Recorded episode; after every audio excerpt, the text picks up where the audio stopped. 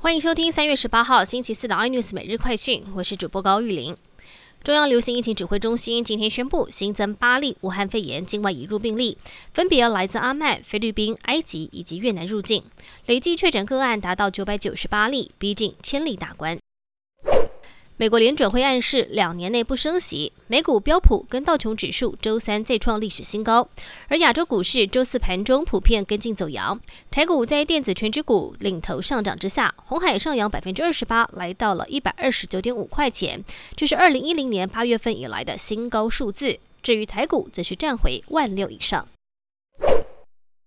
全球智慧手机龙头三星示警，因为晶片短缺的问题，今年下半年可能无法推出新款的旗舰机种。而且在股东会上也坦诚，就制造产能和客户数量来说，三星的确落后台积电。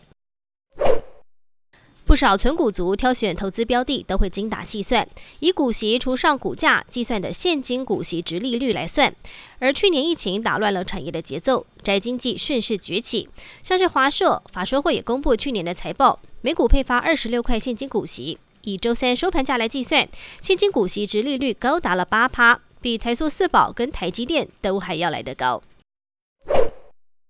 疑似价格设定有误，造成消费者疯抢三十五块蛋挞、三十元的卫生纸。前的虾皮购物今天发表声明，说已经成立的订单将会进行取消，而且全额退费，也会提供消费者高于站上商品标示售价的百分之百全站折扣券。更多新闻内容请锁定有线电视八十八 MOD 五零四 iNews 最真晚报，或上 YouTube 搜寻三零 iNews。